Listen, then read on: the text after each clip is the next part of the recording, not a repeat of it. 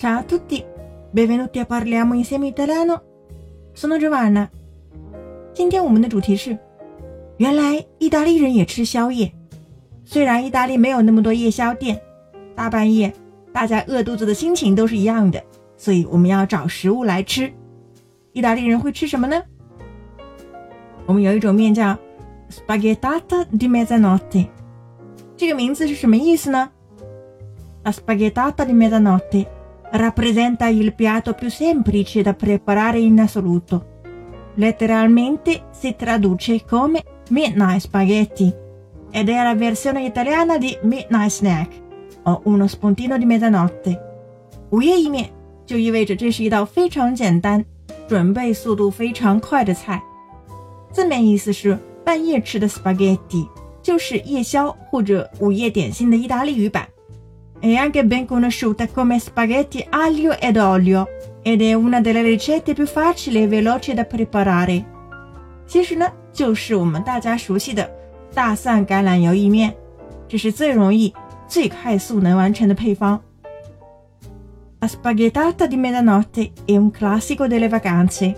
Quando rientriamo tardi da una serata, siamo affamatissimi e non abbiamo tanto tempo da perdere a cucinare.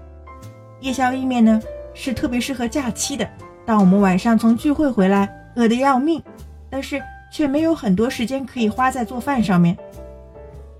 L'idea di partenza era una classica aglio, olio e peperoncino. La meta finale è stata un piatto di spaghetti velocissimo ma molto buono, saporito e sicuramente più colorato. Questo piatto, mi sono detta,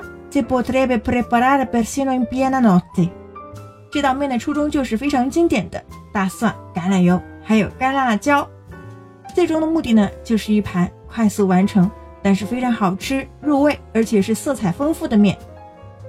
这盘面呢，除了我们平时吃，很多意大利人都是在半夜做的，因为肚子饿了呀，但是冰箱里又没有什么别的可吃，只有大蒜、干辣椒、西红柿，还有。意大利人家里都会常备的 spaghetti，这个时候我们就会做一道非常简单的 spaghettata di mezzanotte。OK, avete imparato oggi？如果你们平时饿的时候，也可以试一试，很简单，也很好吃，完全适合中国人的口味。请关注微信公众号 Cafe Italiano，乔瓦纳的意大利语频道。本期是第一百八十九期节目，请输入关键词幺八九。即可获得完整文本。Ci vediamo alla prossima e parliamo insieme italiano. Ciao!